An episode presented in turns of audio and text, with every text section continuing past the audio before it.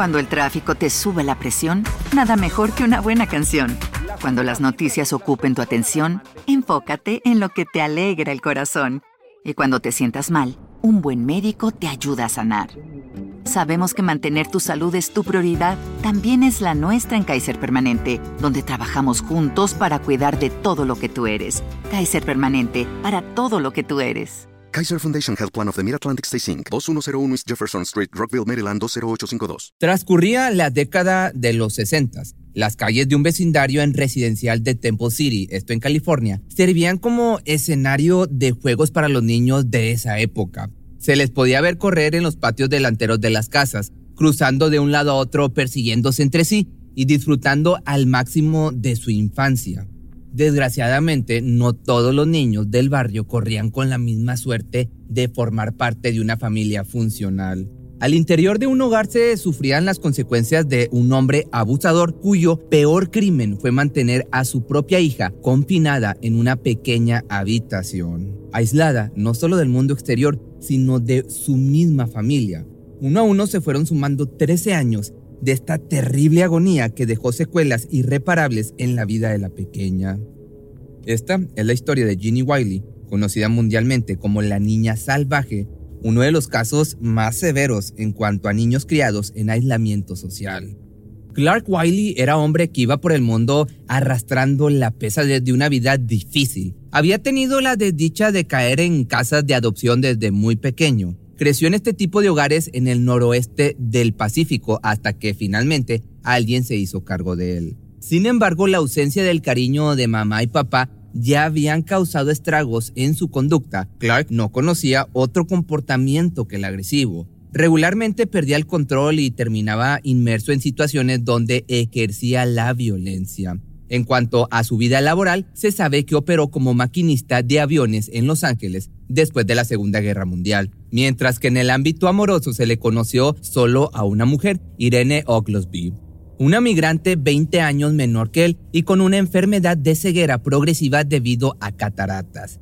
Contrajeron matrimonio en los años 50 y se adentraron en una relación poco saludable. Quizá buscaban cosas distintas, puesto que el hombre pasaba la vida diciendo que no deseaba tener hijos, mas la vida les jugó de forma inesperada e Irene quedó embarazada muy pronto, pero se dice que ese bebé, tanto como el segundo que concibieron, tuvo un desenlace muy trágico, ya que presuntamente falleció a los pocos meses de nacido luego de ser abandonado por horas en un frío garaje. En cuanto al segundo, aparentemente perdió la vida a los dos días de nacido tras ahogarse con su propia saliva. Parecía que este matrimonio no valoraba la vida humana y conociendo la suerte de los otros dos hijos que finalmente se lograron, fue mucho menos doloroso no vivir a merced de las garras de un hombre agresivo y una familia tan disfuncional como la era los Wiley. Del tercer embarazo nació al que llamaron John, quien cinco años más tarde se convertiría en hermano mayor de la pequeña Ginny, cuyo nombre verdadero jamás fue revelado para proteger su privacidad. Llegó al mundo un 8 de abril del año del 57 a vivir en un ambiente donde imperaban los maltratos. La casa se regía por ley del hombre de la familia y nadie tenía el derecho de contradecir sus alegatos.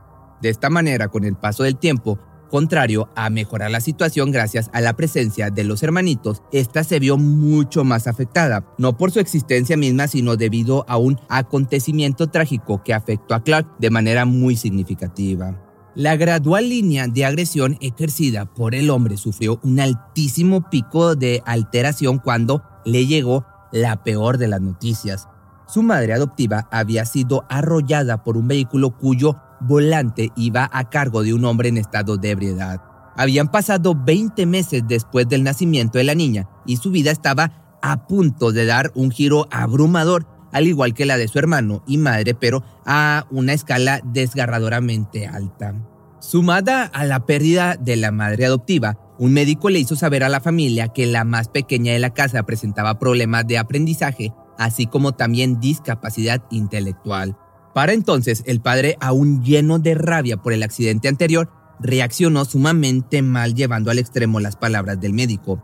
Incluso se podría decir que enloqueció un poco al creer que de una u otra manera le podían arrebatar a su hija o que se vería en la necesidad de internarla en una institución especializada. La información sobre este tipo de enfermedades pecaba de escasa y muchas familias de aquella época en la misma posición se llegaban a avergonzar de tener un familiar en esta condición. No se sabe si fue por vergüenza, maldad pura o una falsa creencia de protección lo que llevó a este sujeto a actuar como lo hizo, pero lejos de hacerle un bien a Ginny, la destruyó por completo.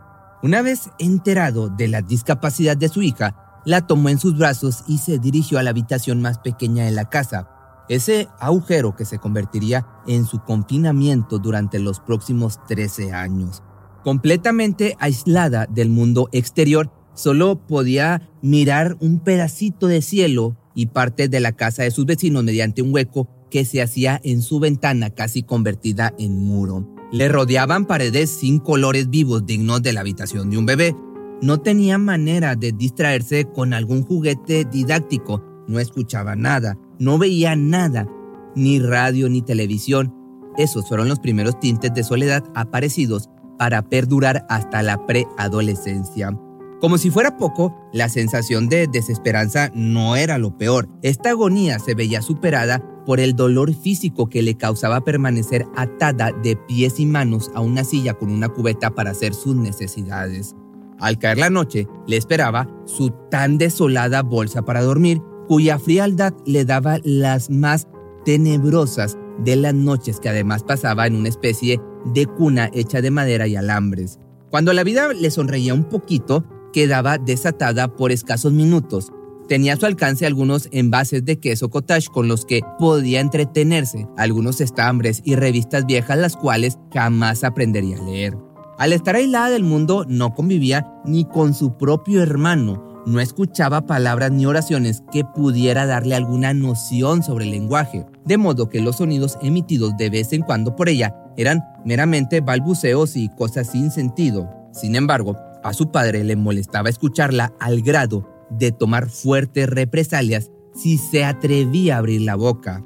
Emitir algún sonido le costaba maltratos físicos, como te digo, y aparte terror psicológico, ya que algunas veces Clark la amedrentaba imitando los ladridos de un perro feroz, únicamente con el fin de asustarla. Jamás se le enseñó a ir al sanitario, a comer adecuadamente, a pronunciar sus primeras palabras. Ginny estaba sola en el mundo encerrada, en su prisión, ignorando que existía algo llamado amor, empatía, calidez humana. La niña no tenía idea del significado de la felicidad, pues veía completamente normal el maltrato conocido desde sus primeros años de edad. Tampoco sabía la existencia de otras comidas que no fueran papillas para bebé, cereales y huevos cocidos, pues su dieta se basó en estos tres alimentos a lo largo de los primeros 13 años de su vida.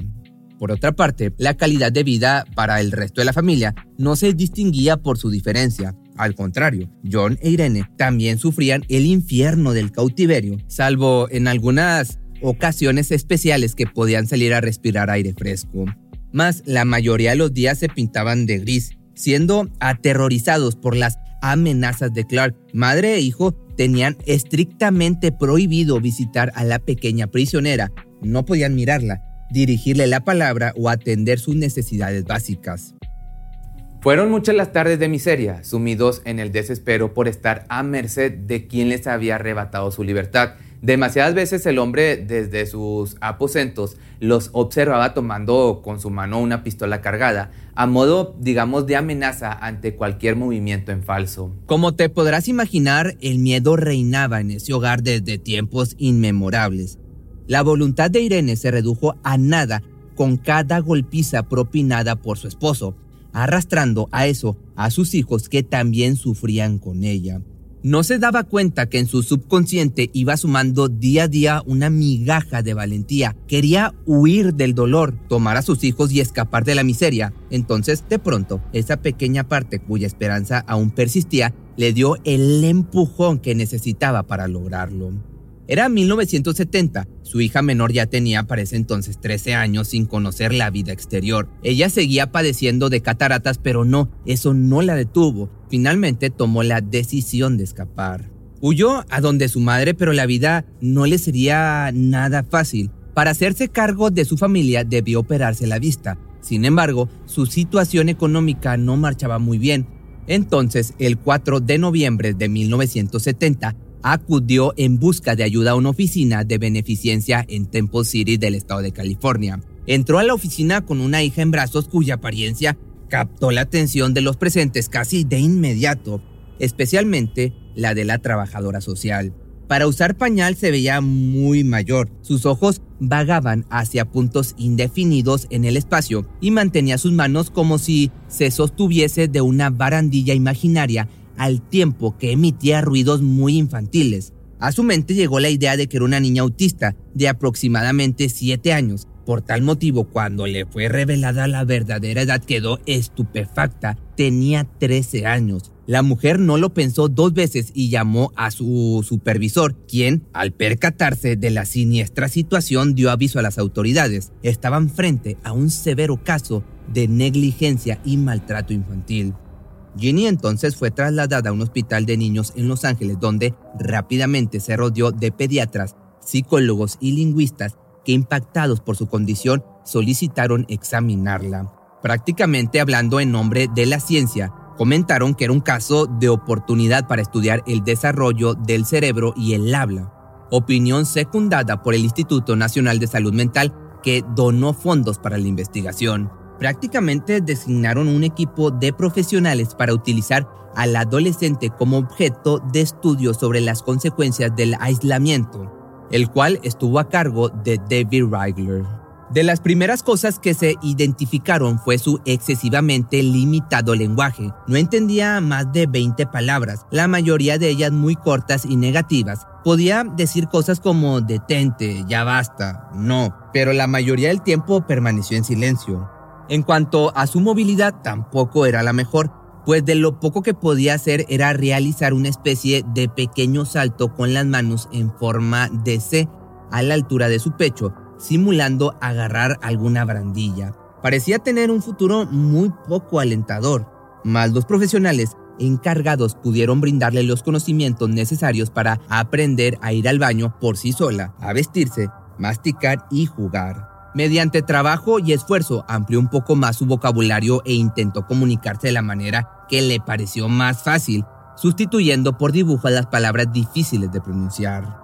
No estaba socializada y su comportamiento era desagradable, pero simplemente nos cautivó con su belleza. Fue lo que comentó alguna vez una de sus maestras de lenguaje llamada Susan Curtis.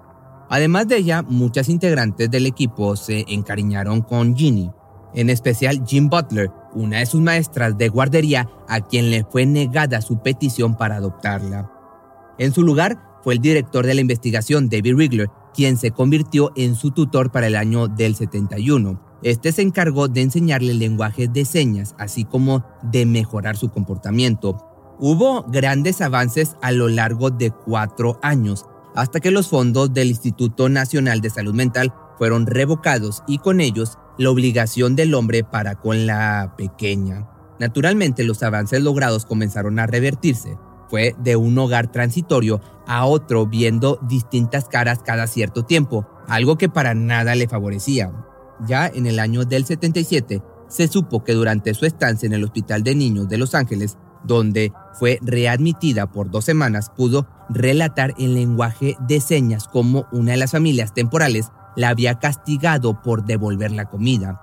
Las consecuencias de este acto se vieron en la pérdida total del habla de la joven. De sus padres ya no se sabía nada. Por su parte, Clark se había quitado la vida un día antes de presentarse ante la corte acusado de maltrato infantil. El mundo nunca lo entenderá, fue lo que escribió en una nota encontrado al lado de su cuerpo. Con respecto a su madre, apareció cuando ella tenía 18 años. Solicitó a la corte retirar los cargos de abuso que también recaían sobre ella y recuperó la custodia de su hija gusto que no le duró mucho tiempo considerando lo poco que podía hacerse cargo de ella.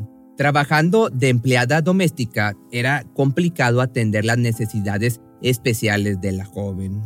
La suerte de Ginny nunca mejoró del todo. Siguió al cuidado de instituciones sin poder formar parte de una familia que la amara tal cual era.